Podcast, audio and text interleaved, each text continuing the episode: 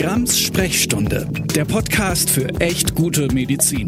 Eine Kooperation von Spektrum und Detektor FM. Hallo und herzlich willkommen zu Grams Sprechstunde, dem Podcast für echt gute Medizin. Ich bin die Nathalie Grams, Ärztin, Autorin und freue mich besonders auf diese neue Folge mit einem spannenden Gast und einer spannenden Frage. Braucht gute Medizin Esoterik? Aber bevor wir einsteigen, nochmal die herzliche Bitte und Einladung an euch. Schreibt mir. Schreibt mir unter sprechstunde.detektor.fm, wenn ihr Fragen rund um gute Medizin habt und vor allem Hinweise, wo und wie sie noch besser werden kann. Ich danke auch ganz, ganz herzlich denjenigen, die das schon getan haben. Ich bekomme da wirklich tolle Infos und Feedback von euch was ich dann versuche in den neuen Folgen aufzunehmen und weiterzuentwickeln. Insofern bleibt dabei und schreibt mir. Aber wir haben heute viel vor. Halbe Stunde ist echt immer knapp und deswegen heute nur eine kurze Vorrede. Lasst uns direkt einsteigen. Heute habe ich Veit Lindau zu Gast. Hallo und herzlich willkommen, lieber Veit. Magst du dich meinen HörerInnen ganz kurz einmal vorstellen? Ja, hallo. Erstmal vielen Dank für die Einladung. Ich habe mich darauf wirklich sehr gefreut, weil ich hatte davor schon von dir gehört. Äh, freue mich, dich kennenzulernen und natürlich auch all den anderen ein Hallo ähm, Vorstellung. Also ich bin jetzt 52 Jahre alt und ich arbeite seit 28 Jahren als Coach, als Trainer und äh, leidenschaftlich gern auch als Autor im Bereich Selbstverwirklichung des Menschen. Ich liebe das Leben und ich glaube, ich glaube, dass wir alle eine so kostbare Chance haben, jeden einzelnen Tag mehr darüber herauszufinden, wer wir sind und was möglich ist. Und deswegen bin ich auch sehr gespannt auf deine Fragen. Ja, auch für mich ist die äh, Podcast-Aufnahme heute eine Besonderheit und ich bin auch ein bisschen aufgeregt, weil ich, ich kenne dich gefühlt schon seit über zehn Jahren, vielleicht sogar schon länger. Und ich höre auch seit langer Zeit deine Meditationen, weil neben allem, was du jetzt zu dir gesagt hast, bist du ja auch jemand, der viele, viele Meditationen gemacht hat. Und ich starte damit ähm, meistens sogar in den Tag. Wow. Und ja, ich habe dich heute also schon gehört. Schön, das freut mich. Das ist mir eine echte Ehre. Ja, ja. Und, und mir jeden Tag eine Bereicherung. Und an deinen ähm, Meditationen gefällt mir besonders, dass du total lebendig mit Bildern und teilweise ja auch mit Visionen arbeitest und dass es viel um Selbstliebe, Selbstfürsorge und auch äh, Selbstwahrnehmung geht, aber dass sie ganz selten ins ja, ich sag mal, richtig esoterische abgleiten. Und manchmal gibt's dann aber so Momente, da irritiert es mich dann doch, dass du irgendwie von Energiezentren sprichst oder ich habe auch mal, glaube ich, gehört, so Gleichklang von Molekülen oder ähnliches. Und ich habe auch festgestellt, wenn man dir jetzt also eine, eine Anfrage und eine Mail schickt, dann bekommt man von deiner Assistentin eine total liebe Antwort und da sind dann aber auch so Worte drin wie Wunder, wie Liebe. Und da habe ich mich so ein bisschen gefragt, ähm, braucht's das? Oder ist es manchmal auch nur so eine Art, ich sag mal, äh, Codesprache, wie wir das aus der medizinischen äh, Sprache oder auch aus der juristischen Sprache kennen. Da werden ja auch oft so, ich sag mal, so eine Art Codes verwendet, die man nicht immer so ganz ernst nehmen muss, die aber eine Art Effekt erzeugen und manchmal auch eine Art Gemeinschaftsgefühl. Und ich frage mich, oder besser gesagt, ich frage dich, braucht's das hier? Mhm. Also erstmal, wir benutzen keine äh, Coaching-Sprache, sondern wenn du uns eine Weile kennenlernst, dann wirst du relativ schnell merken, also Andrea und ich, wir sind Menschen, die das, was wir denken, auf der Zunge tragen. Das heißt, wenn wir zum Beispiel Menschen als ein Wunder ansprechen, dann deswegen, weil wir das wirklich so sehen und so empfinden. Ähm, ich möchte ganz kurz, äh, damit wir auch wissen, ob wir über dasselbe sprechen, äh, so eine kurze Differenzierung reinbringen also ich bin kein Esoteriker und kann auch gar keiner sein, weil Esoterik tatsächlich mal eine wirklich sehr profunde, ausführliche Geheimwissenschaft gewesen ist. Mhm. Heute wird, wird das Wort natürlich oft so verwendet, so wie so eine Schublade, in die alles reinkommt, was so ein bisschen dubios ist. Aber da tut mir Esoterik ein, eigentlich keinen Gefallen. Und mit Esoterik kenne ich mich überhaupt nicht aus. Ja? Mhm. Ich bin ein Pragmatiker. Also äh, das heißt, also ich, ich liebe Wissenschaft. Ich liebe es total, wenn Wissenschaft etwas, was ich zum Beispiel in Meditation oder auch in Ritualen erfahren habe, dann beweist oder mhm. mir eine Erklärung liefert dafür, was da tatsächlich zum Beispiel auf der biochemischen Neurotransmitter-Ebene passiert. Ich weiß nicht, ob es jeder braucht. Nathalie, ich, ich glaube, dass äh, die meisten Menschen das Bedürfnis danach haben, zusätzlich zu Fakten auch eine eine Perspektive des Staunens auf die Welt zu haben, äh, dass uns allen auch bewusst ist, egal wie weit die Wissenschaft vorgedrungen ist, es gibt auch Sachen, die lassen sich einfach nicht erklären und doch sind sie da und wir erfahren sie jeden Tag. Und ich sage dann immer, weißt du, ich, ich, muss mir auch nicht vom Wissenschaftler erklären lassen, woraus der Ozean besteht. Ich kann auch erstmal richtig reinspringen ja. und den erfahren. Ja? Mhm. Und wenn ich zum Beispiel von Energiezentren spreche, es ist ja so, dass zum Beispiel in den Yoga-Traditionen von Chakren die Rede ist und ich war dem gegenüber erst sehr skeptisch. Habe dann allerdings, als ich angefangen habe mit Yoga oder auch zum Beispiel mit Bioenergetik, gemerkt, ich habe einfach Zentren. Also die sind wirklich zu spüren. Die werden manchmal warm, die werden manchmal heiß und deswegen benutze ich die Sprache. Mhm. Ja. Also es ist eher was, was erfahrbar ist ähm, und dann in gewisser Weise ja auch real. Aber selbst wenn man sagt, oh, damit kann ich jetzt erstmal nichts anfangen, dann kann man ja immer noch ähm, auf jeden Fall festhalten, dass es mittlerweile gute Nachweise gibt dafür, dass Sport oder eben auch Achtsamkeitsübungen, sowas wie Yoga oder wie Meditation, sofern man das regelmäßig ähm, auch tatsächlich macht, helfen können, Stress zu bewältigen, den inneren Alarmzustand ein bisschen runterzufahren fahren. Und ich denke, äh, viele wenden sich ähm, vielleicht auch zu ihrer eigenen Überraschung, gerade auch in dieser aktuellen Krise, gezielt einer Form, ich sage jetzt vielleicht mal nicht Esoterik, sondern der Spiritualität zu. Ich habe da neulich auch eine Kolumne zugeschrieben, Spiritualität und Esoterik in der Medizin, die packe ich euch mal in die Show Notes. Und ähm, was ich aber sagen will, es, es kann ja durchaus hilfreich sein, beispielsweise in der Zeit einer, einer Krankheit oder eben auch in dieser, äh, ich sag mal, verdammten Dauer-Lockdown-Situation, in der wir uns gerade befinden, in der auch so viel anderes wegfällt, mit Meditation, mit Achtsamkeit, mit bestimmten positiven Affirmationen darüber wegzukommen und Wer jetzt immer noch sagt, na ja, äh, das ist ehrlich gesagt nichts für mich, da kann man noch hinzufügen, dass ja auch neurobiologische Forschung längst die positiven Folgen oder Auswirkungen von Meditation, von Yoga, von Achtsamkeitsübungen für Körper und auch die Seele, sofern man das definieren kann, äh, belegen. Es spricht also zumindest nichts äh, Medizinisches dagegen in der Medizin auch spirituelle Inhalte zu bedienen. Aber ich frage mich halt immer, wo ist die Grenze? Und ich frage mich das nicht nur persönlich, sondern ich frage mich das natürlich auch in meiner öffentlichen Aufklärungstätigkeit. Für mich ist es so, wenn dann davon gesprochen wird, dass man eine schwere Krebserkrankung mit Meditation heilen kann oder eine Depression mit Yoga, dann ist natürlich so eine Grenze erreicht. Und ich frage dich jetzt auch, du hast ja auch mal Medizin studiert. Wie siehst du das? Ähm, ich bedauere es zutiefst, äh, dass es diese, äh, also wir nennen es Flachland-Spiritualität gibt, weil die ist halt nicht einfach äh, nur ähm, ein Anlass, um Witze darüber zu machen, sondern auch ich habe schon mit Klienten gearbeitet, die also felsenfest davon überzeugt waren, hey, ich habe hier mal einen Meister und der hat mir das erklärt, ich brauche hier nur Lichtnahrung und Deswegen gehe ich mit meiner Krebserkrankung nicht zum Arzt. Das finde ich ganz schrecklich. Und das ist äh, für mich so ein Rudiment aus dem Mittelalter. Also äh, äh ich, ich liebe es, wenn Hardcore-Wissenschaftler und äh, Mystiker und meditierende Mönche zusammenkommen und sagen, jeder von uns hat auf seine Art und Weise etwas sehr Wertvolles gefunden und lass uns die gemeinsame Schnittmenge finden. Mhm. Ja. Und das kann ja dann auch wirklich in gegenseitiger Wertschätzung erfolgen. Und ich denke aber, wenn man sozusagen die Grenze wahrt, ähm, bevor es gefährlich wird, äh, gerade jetzt, ich sage das mal in, in, im Hinblick auf die, die Gesundheit jedes Einzelnen, jeder Einzelnen, dann ist es natürlich auch leichter, äh, dass das tatsächlich in gegenseitiger Wertschätzung geschieht.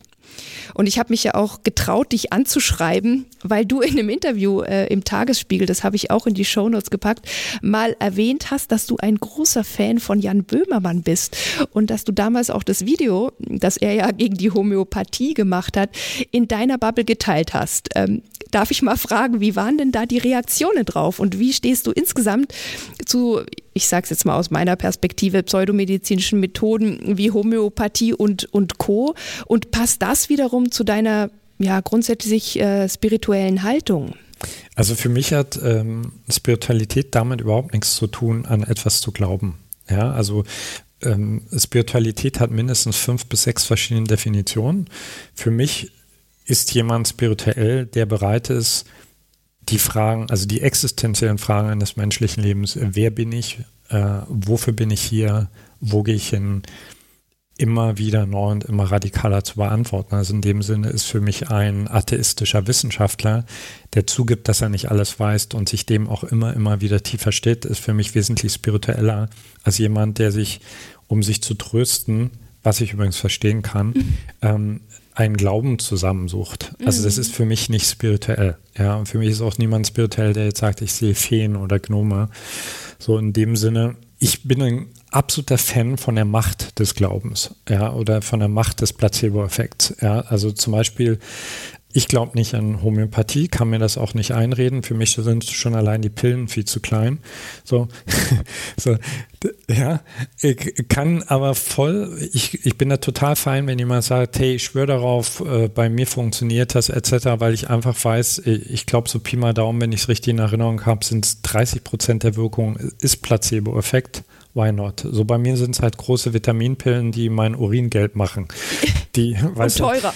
Äh, teurer, genau, teuer und groß. Äh, und dann habe ich das Gefühl, wow, das funktioniert. Und das lasse ich mir dann, äh, da können mir Leute dann auch sagen, hey, das wirkt gar nicht. Das, ich, das kann sein, dass es nicht wirkt, aber ich glaube daran. So, ja. Blöd wird es für mich, wenn äh, Fakten attackiert werden. Äh, deswegen habe ich mich zum Beispiel sehr gefreut über deine Einladung, weil ich äh, von deiner Geschichte damit da erfahren habe im Umgang mit der Homöopathie. Also da wird es für mich so ein bisschen gruselig, weil ich da einfach das Gefühl habe, wir sind in unserem Verständnis, was, was Glaube ist und was Fakt ist, einfach an bestimmten Stellen noch nicht so weit gekommen. Und äh, also die Szene, wo ich dieses Video gezeigt habe, das war in einer Ausbildung.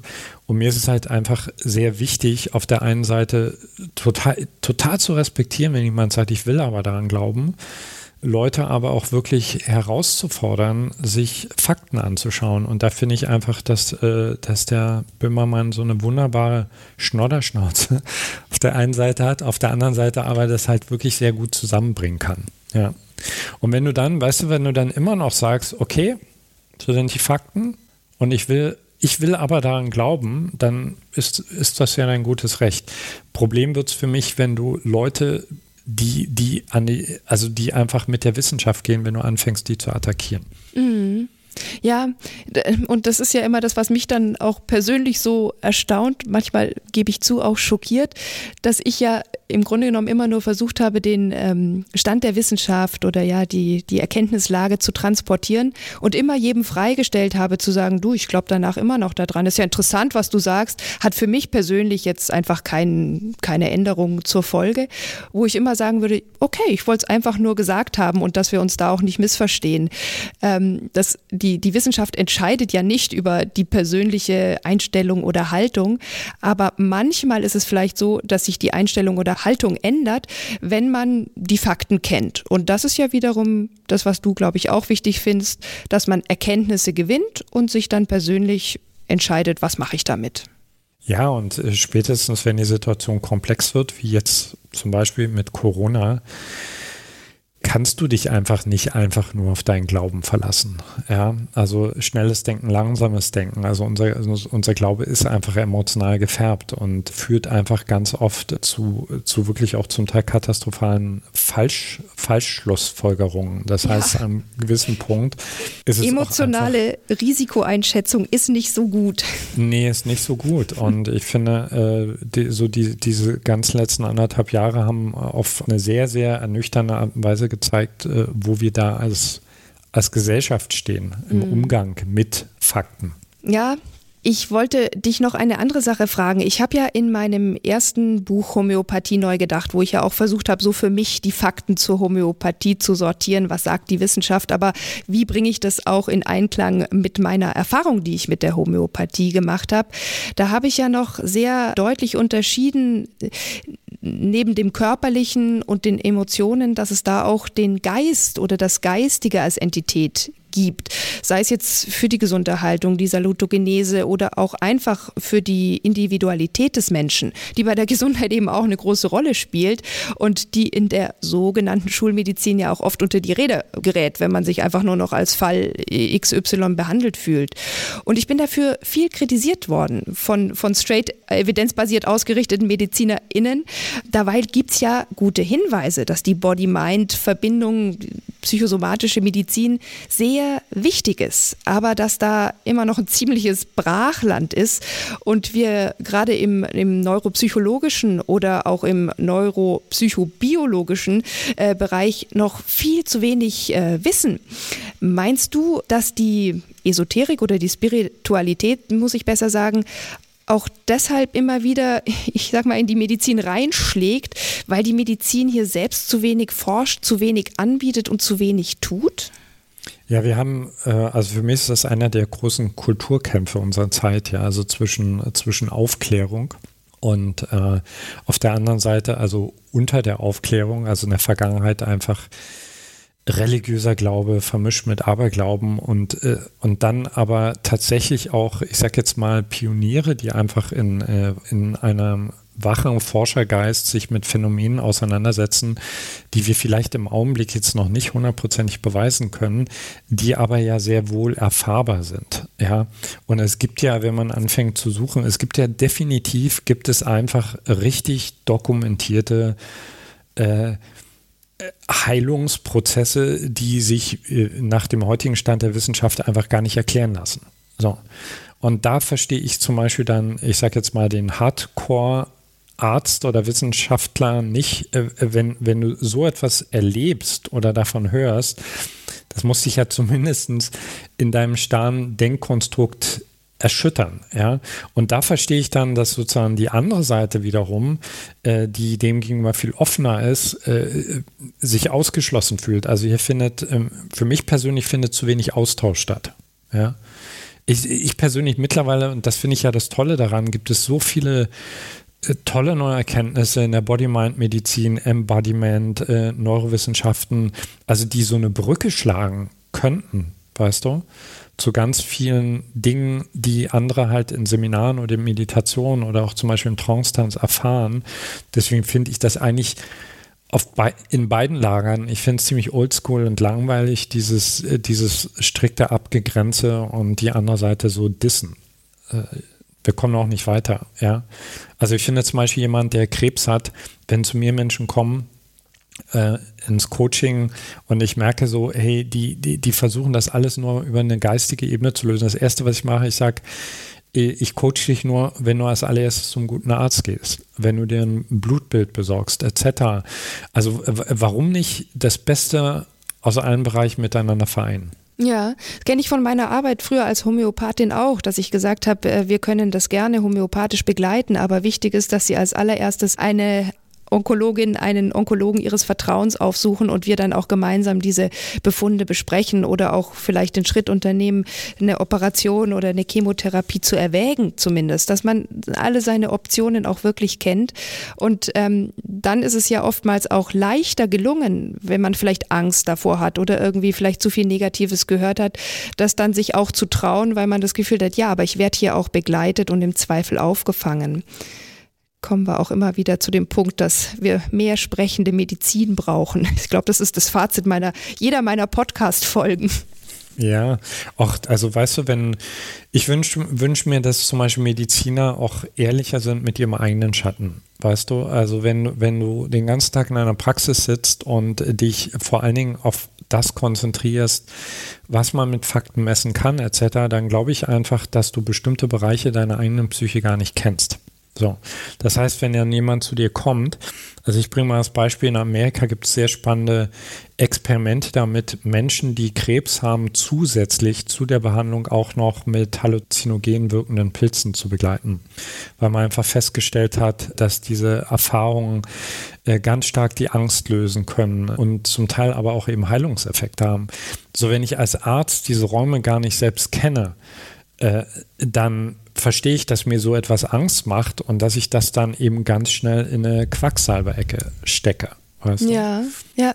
Ja, es ist halt oft so schwierig, glaube ich, da die Grenze sozusagen zu finden oder, oder ja, den Mittelweg zwischen, oh wow, da ist jetzt wirklich was dran, da gibt es spannende Forschungsfelder und das haben wir schon längst erforscht, haben die Erkenntnisse, aber manche Menschen weigern sich, das anzuerkennen und zu integrieren. Und in dem Sinne, glaube ich, habe ich auch Eckhard von Hirschhausen mal verstanden, der irgendwo mal gesagt hat, man kann die Esoterik vielleicht aus der Medizin verbannen, aber nicht aus den Menschen. Die wollen auch manchmal irrational sein. Und du hast ja das möchte ich auch noch erwähnen, ein neues Buch geschrieben, was gerade erst rausgekommen ist. Genesis heißt es. Und da hast du geschrieben, die Wissenschaft ist den Menschen enteilt. Wir wissen intellektuell so viel und setzen so erbärmlich wenig davon um. Und gesetzt den Fall, ihr beide, also Eckhard von Hirschhausen und du, ihr habt da recht und das glaube ich auf jeden Fall, dann wäre es ja wichtig, eine, eine klare Grenze zu ziehen und es wäre auch möglich, um Menschen nicht durch falsche Heilsversprechen oder auch äh, falsche Gesundheitsvorstellungen oder auch vielleicht richtiggehende Wissenschaftsfeindlichkeit zu gefährden. Und du weißt ja auch, dass ich HeilpraktikerInnen aufgrund ihres, ja, manchmal fehlenden oder ihrer unzureichenden Ausbildung öfters kritisiere. Und natürlich weiß ich jetzt auch, dass es HeilpraktikerInnen gibt, die mit Herz und Verstand und äh, einer guten Ausbildung versuchen, gute Medizin zu machen. Aber es gibt da halt keine guten Maßstäbe, keine Messlatte, weil die Ausbildung ja nicht verpflichtend ist und auch nicht einheitlich geregelt. Und würdest du deshalb im Heilpraktikerberuf eine Gefährdung in diese Richtung sehen, so wie er jetzt ist? Hm, hättest du da vielleicht auch Verbesserungsvorschläge? Ich habe ja in einem Video mit MIT im, in MyLab die Idee aufgebracht, dass wir vielleicht besser von so einer Art Genesungspraktiker sprechen sollten, weil nach einer erfolgten medizinischen Behandlung und dann im Heilungsprozess, in der Rekonvaleszenz, so Sachen wie Spiritualität oder ja, andere wirkliche Alternativen oder auch innere Bilder vielleicht ein wirklich positiver, komplementärer Zusatzeffekt wären und nicht in Konkurrenz zur angeblich bösen Schulmedizin stehen würden. Also bei dem Begriff Genesungspraktika wird mir ganz warm ums Herz. Weil ich glaube, äh, weißt du, äh, dadurch, dass kein wirklicher Dialog stattfindet, entstehen ja überhaupt erstmal diese Nischen, weißt du? Und äh, in meiner Erfahrung ist es so, wenn, wenn man mit Demut akzeptiert, dass äh, der Bereich, äh, den ich abdecke, und zwar egal, ob ich Coach bin oder Heilpraktikerin oder Arzt bin, niemals die Komplexität eines Gesamtwesens erfassen kann, dann kann ich auch in Demut mich mit anderen Experten und Expertinnen an den Tisch setzen und kann gucken, okay, wo kannst du am besten dienen und wo kann ich am besten dienen. Aber wenn, wenn, wenn dieser Austausch nicht stattfindet, das finde ich persönlich fördert die Quacksalber. Weißt du? Weil die können sich Nischen aufbauen, die können auch immer wieder diese, ich finde, das hat man jetzt auch bei Corona ganz deutlich gesehen, einfach diese, die leben ja quasi von den Vorurteilen, weißt du? So, und auf der anderen Seite muss ich aber auch sagen, die Arroganz, die ich manchmal auf der Seite von Medizinern erlebe, die finde ich genauso zum Kotzen, ja, weil wie oft habe ich selbst schon meiner Verwandtschaft erlebt, dass Mediziner einfach mal so locker flockig eine komplette Falschdiagnose absprechen, aussprechen, ja, und dann nutzt er einfach ganz offensichtlich auch ein großes Studium nicht davon oder herzlos sind, nicht genug Zeit nehmen. Und äh, äh, also, was ich einfach sagen will, ist, weißt du, so jeder von denen, ich, ich glaube zutiefst daran, dass die meisten einfach mit dem guten Willen rangehen, ich will wirklich helfen. Und jeder äh, reflektiert einen bestimmten Aspekt des menschlichen Daseins. Und wenn alle mal an einen Tisch zusammenkommen würden und sagen würden, okay, was kannst du denn am besten? Und was kann ich am besten? Sehe ich eigentlich überhaupt kein Problem mehr. Aber äh, definitiv, also ich, ich habe ja selbst mal eine Heilpraktiker-Ausbildung gemacht habe aber nie als Heilpraktiker gearbeitet, kann ich sagen, also wenn ich nach der Ausbildung den Anspruch gehabt hätte, also jetzt wirklich schwerwiegende Krankheiten zu heilen, das, da, das wäre ein großer Bluff gewesen, muss ich einfach ganz klar sagen. Ja. ja.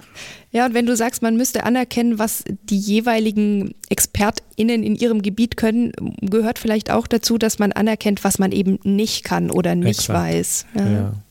Und, und das, das ist ja, weißt du, da ist natürlich, das verstehe ich auch, dann ist dann die Angst da, okay, verliere ich da meine Patienten etc. Also ich mache im Gegenteil die Erfahrung, wenn ich zum Beispiel zu meinen Leuten sage, pass auf, das ist nicht mein Bereich, ich schicke dich jetzt zum Berater X oder ich schicke dich jetzt erstmal zum Arzt, weil ich, ich möchte gern, dass, dass du erstmal auf, auf, der, auf der Blutebene nachcheckst, bevor wir hier auf der psychologischen Ebene über Depressionen etc. sprechen. Ich habe dadurch nie verloren, sondern im Gegenteil. Also die Leute schätzen das, wenn du sie als ein Gesamtwesen siehst. Mhm. Ja. Ja, ja, und Menschen sind ja auch einfach sehr verschieden, ist ja sehr unterschiedlich, was man braucht. Und deswegen, also oder nicht zuletzt deswegen, gibt es ja auch, ähm, um nochmal auf die Meditation zurückzukommen, verschiedene Meditationsansätze. Ich stehe ja jetzt zum Beispiel total auf deinen Ansatz, aber es gibt ja auch Leute, die sagen, ich brauche da irgendwie so ein bisschen was Mechanischeres, ähm, wie zum Beispiel Headspace oder so, wo es echt nur um die reine Konzentration auf den Atem geht. Und es gibt Menschen, so ungefähr 25 Prozent sind es wohl, die können mit Meditation und Achtsamkeitskram gar nichts anfangen anfangen. Das macht die hibbelig und nervös. Und deswegen ist ja überhaupt auch die Frage, braucht jeder Mensch Esoterik, Spiritualität? Was würdest du mal denken? Nee, also ich, äh, ich, ich bin immer skeptisch, wenn jemand kommt und sagt, ich habe hier was gefunden, was jeder braucht. Ich meine, wir müssen alle atmen, wir müssen alle Wasser trinken und aufs Klo gehen. Aber ansonsten glaube ich, ist es total wichtig, dass äh, jeder ehrlich mit sich ist, ehrlich zugibt, ob dir was fehlt. Und ich möchte gerne nochmal betonen, also eine bodenständige Perspektive auf Spiritualität geht mit Wissenschaft total konform. Du musst nicht an einen Gott glauben, du musst nicht irgendwas Komisches sehen, du musst nicht irgendwas Komisches machen. Also dich hinzusetzen, dich auf deine Nase zu konzentrieren und währenddessen in Ruhe zu analysieren, äh, wer du bist, wenn deine Gedanken gehen wenn deine Gefühle gehen, also das ist kein Hokuspokus und dafür gibt es jetzt mittlerweile über 1000 Studien, also wie Meditation wirkt. Ich glaube, ich würde es mal so rumformulieren, also wenn ich so versuche vorauszuahnen, was in den nächsten 10, 20 Jahren an Herausforderungen, an multiplen Krisen sehr wahrscheinlich auf uns zukommen wird, dann würde ich sagen, jeder von uns braucht einen Weg, äh, sein inneres Zentrum zu wahren. Ja? Und wenn das dein Glaube an einen Gott ist, wunderbar. Wenn es Meditation ist, wunderbar. Wenn es Yoga ist oder Hardcore-Wissenschaft, wunderbar. Aber du brauchst etwas, das dir inmitten eines Sturmes die Möglichkeit gibt, in dir Frieden zu finden. Weil ansonsten bist du, glaube ich, wirklich im Arsch. Ja, das glaube ich auch. Und es ist ja, der eine Aspekt ist sozusagen die Gesundheit, aber der andere Aspekt ist ja auch die persönliche Weiterentwicklung. Sich nicht mehr zu interessieren für etwas, was über den bisherigen Horizont hinausgeht, heißt ja auch einfach Stillstand und im Zweifel auch einfach Fahrt. Jetzt haben wir fast schon eine halbe Stunde gesprochen, Veit, und ähm, die Frage, um die es ja heute im Podcast geht, ist, braucht gute Medizin Esoterik? Also braucht es quasi Esoterik oder Spiritualität in der Medizin, damit Medizin gut ist? Im Grunde genommen haben wir das schon beantwortet. Wir denken ja beide eher ja. Aber vielleicht hast du dazu einfach noch ein, ein, ein Schlussstatement. Ich habe dann auch gleich noch eins. Ich glaube, äh, ich glaube, dafür müsste man noch differenzierter betrachten, in welchem Bereich der Medizin. Ja? Also ein Beispiel, als ich mir damals meine Wirbelsäule gebrochen habe, war ich sehr froh, einfach nur, nur in Anführungsstrichen, einen hervorragenden Chirurgen, der mich aufgeschnitten hat, der meine Wirbel zusammengeschraubt hat, zu finden, wäre ich nicht an irgendjemand interessiert gewesen, der vorher noch ein großes Räucherritual gemacht hätte, ja. Also, das heißt, wir brauchen äh, an bestimmten Stellen hervorragende, ich, ich nenne es jetzt einfach mal Mechaniker und das meine ich überhaupt nicht abwertend, ja. Aber wenn es jetzt zum Beispiel um den um Hausärzte geht, das heißt um Menschen, die täglich Menschen in die Augen schauen. Ich würde es nicht mal Spiritualität nennen, aber eine, eine natürliche Demut für das Wunder dieses Menschen, der da vor uns sitzt. Ihn nicht zu sehen als ein Objekt, das ich nicht mal groß angucke, sondern ich tippe einfach nur mein Rezept in den Computer rein, sondern in allererster Linie will dieser Mensch gesehen werden. Er will das Gefühl haben, dass wir ihn hören. Und das, äh, das glaube ich ganz toll. Also das ist einer der Hauptgründe, warum ich zu meinem Hausarzt gehe. Erstens, er ist ein hervorragender Mediziner und auf der anderen Seite, ich kann mit ihm über Gott und die Welt reden und er nimmt sich auch immer zehn Minuten Zeit, um mit mir über Gott und die Welt zu reden. Mhm. Ja, ja ich, ich glaube, es gibt, wie du sagst, so Bereiche wie jetzt, wenn man mit Covid-19 auf die Intensivstation kommt, da muss gehandelt werden, da muss nicht geredet werden. Und dann gibt es eben zum Beispiel, bleiben wir mal in diesem Szenario, man entwickelt ein schreckliches Long-Covid-Syndrom und muss da irgendwie wieder eine ganz neue Stabilität im Leben finden, vielleicht auch ja, ganz neue Perspektiven entwickeln.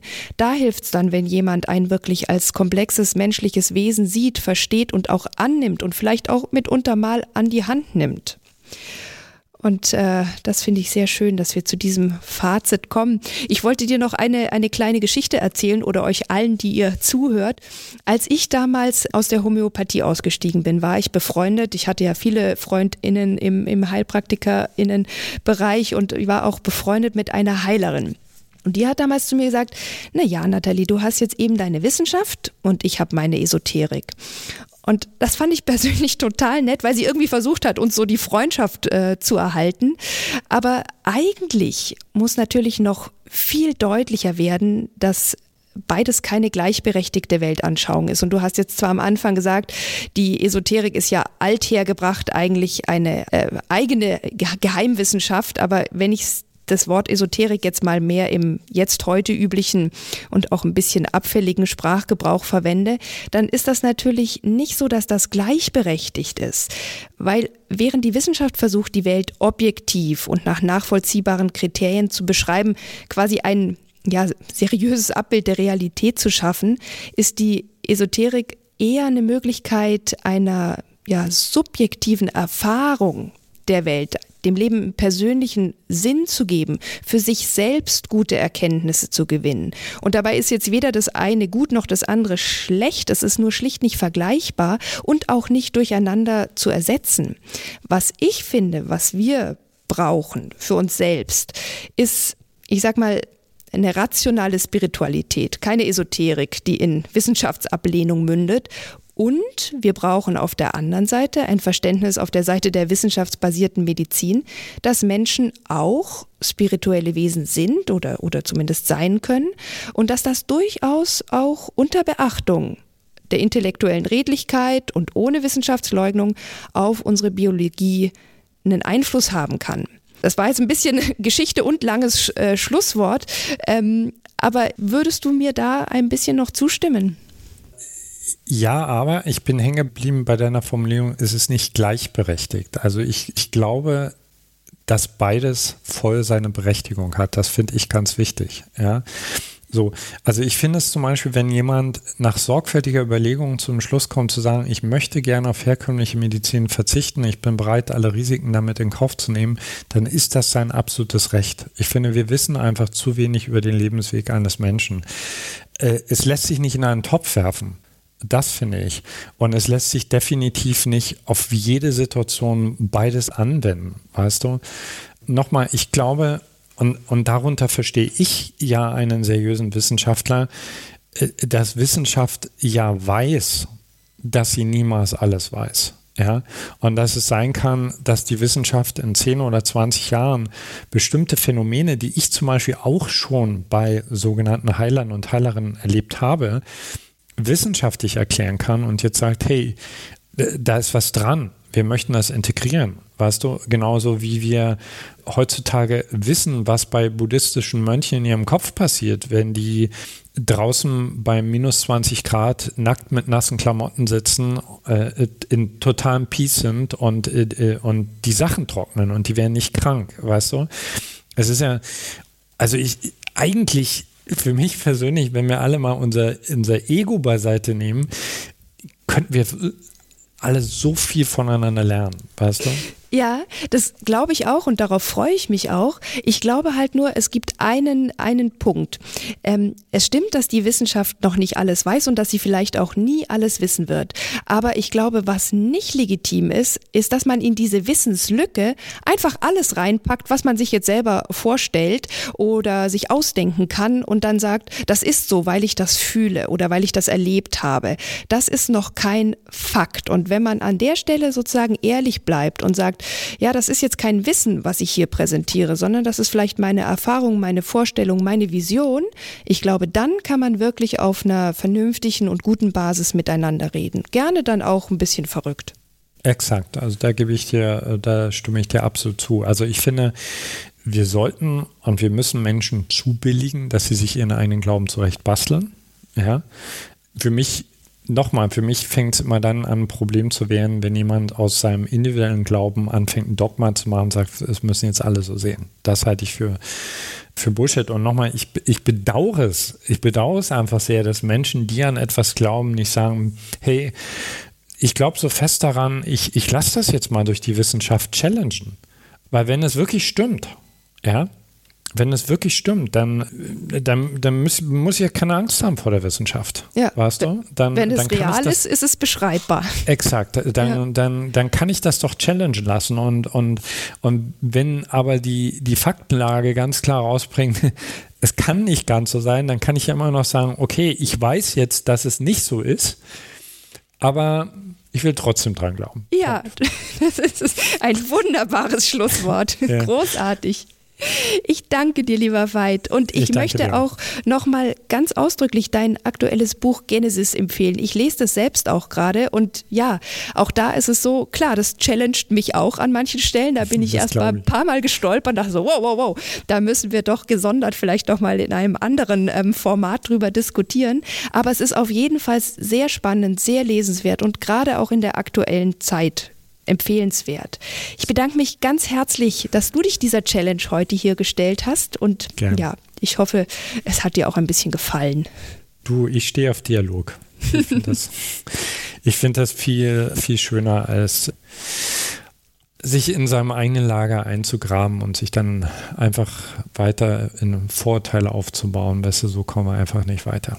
Ja, ja, und ich glaube, auch das ist ein ganz entscheidender Punkt für gute Medizin, dass wir ja. insgesamt im Dialog bleiben mit den einzelnen PatientInnen, aber eben auch mit noch vielen spannenden Dingen, die da noch nicht durch die Wissenschaft belegt und erforscht sind. Ja. Sehr gut, dann vielen Dank und äh, euch allen auch bis bald in der nächsten Folge bei Grams Sprechstunde, dem Podcast für echt gute Medizin. Grams Sprechstunde, der Podcast für echt gute Medizin. Eine Kooperation von Spektrum und Detektor FM.